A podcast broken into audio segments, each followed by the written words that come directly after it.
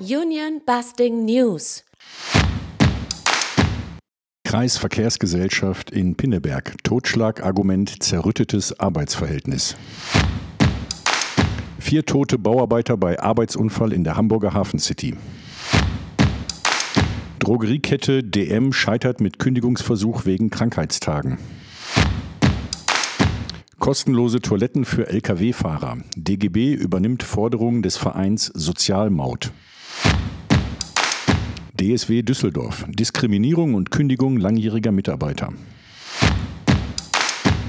Arbeitsunrecht in Deutschland mit Jessica Reisner. Pinneberg, Metropolregion Hamburg. Das Arbeitsgericht Elmshorn entschied am 20.10.2023, dass der Betriebsrat der Kreisverkehrsgesellschaft in Pinneberg aufzulösen sei. Die haarsträubende Begründung lautet Unzumutbarkeit der Zusammenarbeit.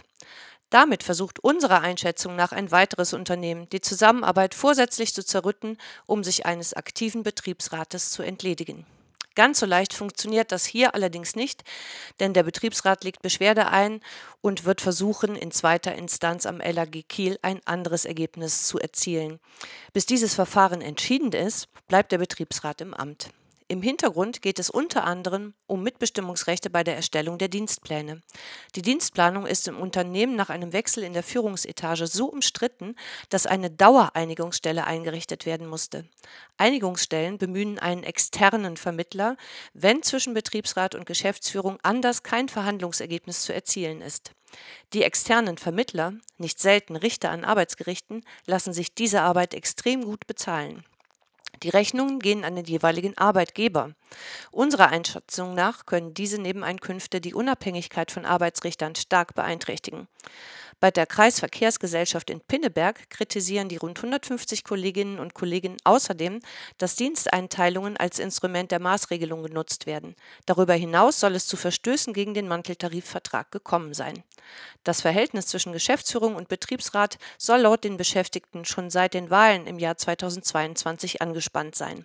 Die frühere Betriebsratsvorsitzende hat bereits vor der Wahl im Jahr 2022 unfreiwillig die Segel gestrichen.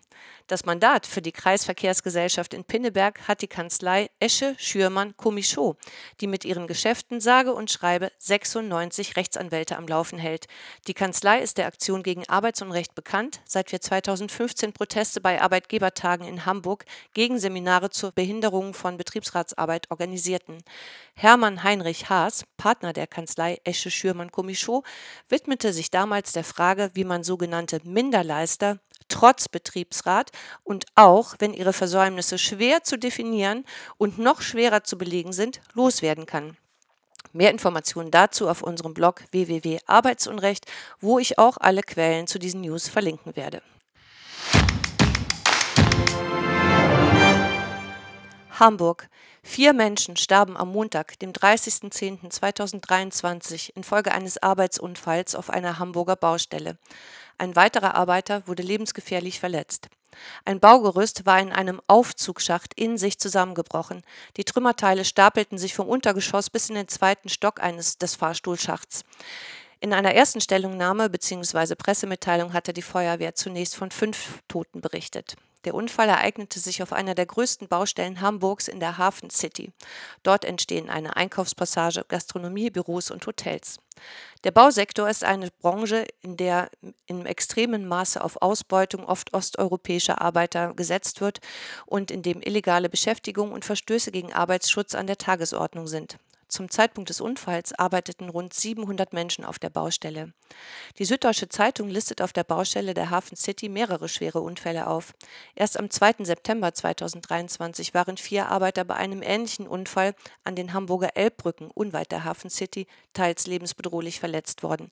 Ein Baugerüst war auch hier eingeknickt und riss die Männer etwa fünf Meter in die Tiefe. Am 9. Juni 2023 waren bei einem Brand auf einer anderen Baustelle im sogenannten Überseequartier, einem Teil der Hafen City, mehrere Gasflaschen explodiert. Und schon am 6. April 2020 waren in der Hafen City zwei Arbeiter von herabfallenden Bauteilen schwer verletzt worden. Die Fläche wird im Auftrag der französischen Aktiengesellschaft Unibail Rodamco Westfield bebaut, die hier rund eine Milliarde investiert, beim Arbeitsschutz aber eher zu sparen scheint. Sozial geförderter Wohnungsbau wurde vom damals zuständigen Bürgermeister Olaf Scholz für das Areal in Hamburg nicht vereinbart, weil das zu bebauende Grundstück dem Investor und nicht der Stadt Hamburg gehörte. Spezialistinnen und Spezialisten des Landeskriminalamtes haben Ermittlungen zur Unglücksursache aufgenommen. Allein in diesem Jahr haben in Hamburg bereits 14 Menschen durch Arbeitsunfälle ihr Leben verloren. Unser aufrichtiges Beileid geht an alle Angehörigen und Freundinnen der Verstorbenen. Den Verletzten wünschen wir vollständige Genesung. Landkreis Karlsruhe.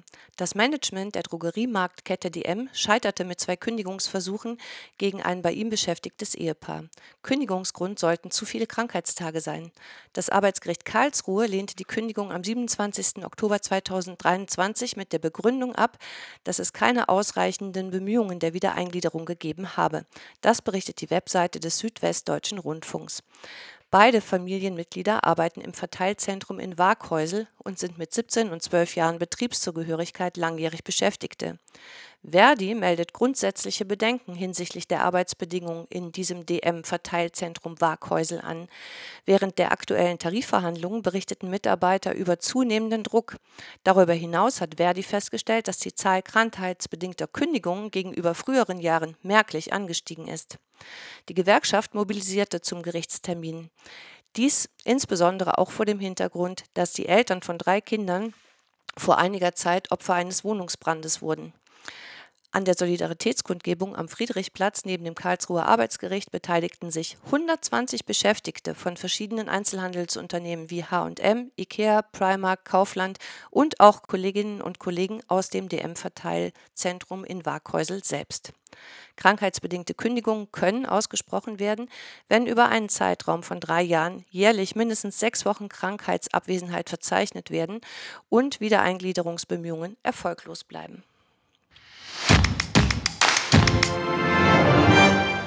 Marburg-Gießen. Das Management des privatisierten Uniklinikums Gießen-Marburg hat ein Problem mit Belastungsanzeigen Beschäftigter. Der Betriebsrat des Hauses meldet nun, keinen Zugriff mehr auf das entsprechende Tool zu haben, sondern erfahre über handgeschriebene Papierzettel von den eingereichten Überlastungsanzeigen. Darüber berichtet die Frankfurter Rundschau. Wer jetzt eine Überlastungsanzeige stelle, so warnt der Betriebsrat, müsse damit rechnen, einzeln zur Rechenschaft gezogen zu werden, im Beisein eines Juristen des UKGM. Das Management behauptet dagegen dreist, die Einzelgespräche würden aus Fürsorge geführt. Die Pressestelle des UKGM streitet einen Anspruch des Betriebsrats auf Informationen über gestellte Überlastungsanzeigen sogar ab. Der Vorsitzende des Betriebsrats bestätigte gegenüber der Frankfurter Rundschau die Einleitung juristischer Schritte. Der Betriebsrat kritisiert die permanente Überlastung. Sie schade der Gesundheit der Beschäftigten und der Qualität der Versorgung. Bei einer Stationsbesetzung mit einer Pflegekraft und einer Hilfskraft seien Pausen nicht möglich. Damit kommen unbezahlte Überstunden zustande und damit reden wir hier von Schwarzarbeit. Aufsichtsbehörden seien informiert. Der Betriebsrat hat außerdem mit Briefen an das hessische Sozialministerium sowie an das Regierungspräsidium Gießen auf die Situation aufmerksam gemacht. Deutschland. Der DGB übernimmt die Forderungen des Vereins Sozialmaut und fordert 1 Cent pro Kilometer von Speditionen einzuziehen. Mit diesem Geld soll die kostenlose Nutzung von WCs und Duschen für Lkw-Fahrerinnen und Fahrer gewährleistet werden. Die haarsträubenden Arbeitsbedingungen in der Lkw-Transportbranche in Deutschland sind vielfach dokumentiert und waren auch schon vor den beiden Streiks von Fahrern der polnischen Spedition Masur bekannt. Die Deutsche Verkehrszeitung berichtet, dass der Verein Sozialmaut deshalb schon längst eine Abgabe von einem Cent pro Kilometer forderte. Ein Rechtsgutachten im Auftrag des Vereins Sozialmaut bescheinigt, dass die Abgabe europarechtskonform wäre. Diese Expertise wurde bereits im Jahr 2020 erstellt. In die Debatte über die Änderung der Lkw-Maut mit Anpassung der Sätze zum 1. Januar 2023 und der Einführung einer CO2-Maut war die Sozialmaut trotzdem nicht eingeflossen. Wir werten das nicht als Versehen, sondern als wissentliche Entscheidung. Die Frankfurter Rundschau berichtet unter dem Eindruck der Streiks in Gräfenhausen, dass auch der DGB jetzt die Einführung der Sozialmaut fordert.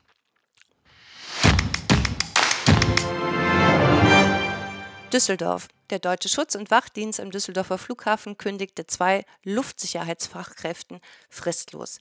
Den Kündigungen waren Beschwerden der beiden über diskriminierende Äußerungen der Niederlassungsleiterin vorausgegangen. Das berichtet die Seite Luftsicherheit NRW der Gewerkschaft Verdi. Beide Luftsicherheitsfachkräfte arbeiten schon seit vielen Jahren im Betrieb, davon auch schon einen guten Teil als Aufsichtskräfte. In Einzelgesprächen soll die Niederlassungsleiterin sie plötzlich wegen ihres russischen Akzents und mangelnder Deutschkenntnisse kritisiert und aufgefordert haben, von ihren Positionen als Aufsichtskräfte zurückzutreten. Hierzu legten beide Beschäftigte Beschwerde beim DSW und dem Betriebsrat ein. Denn gemäß dem Betriebsverfassungsgesetz 84 haben Beschäftigte das Recht, sich bei den zuständigen Stellen des Betriebs zu beschweren, wenn sie sich vom Arbeitgeber oder von Kolleginnen und Kollegen des Betriebs benachteiligt, ungerecht behandelt oder irgendwie beeinträchtigt fühlen. Die Beschäftigten können auch Mitglieder des Betriebsrats zur Unterstützung und Vermittlung hinzuziehen.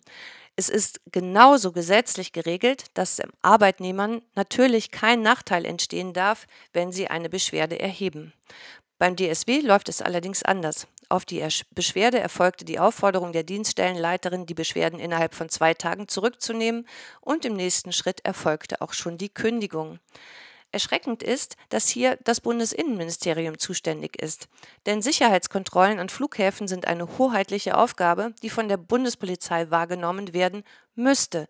In der Bundesrepublik Deutschland aber schon mal gerne an windige private Anbieter wie ISEC, Kötter oder DSW vergeben werden. Die Gewerkschaft Verdi informierte deshalb das Bundesinnenministerium und fordert Konsequenzen.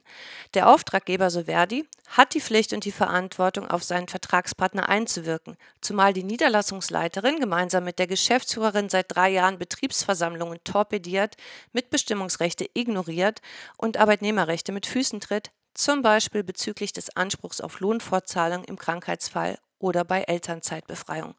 Unserer Meinung nach ist es so, wer sich Sorgen um den Zustand der Demokratie macht, muss an der Basis ansetzen und die demokratischen Mitbestimmungsrechte in Betrieben schützen und durchsetzen. Union Busting News Arbeitsunrecht in Deutschland Arbeitsunrecht FM Unabhängige Berichte aus der Arbeitswelt. Unterstützen Sie uns als Fördermitglied alle Infos unter www.arbeitsunrecht.de.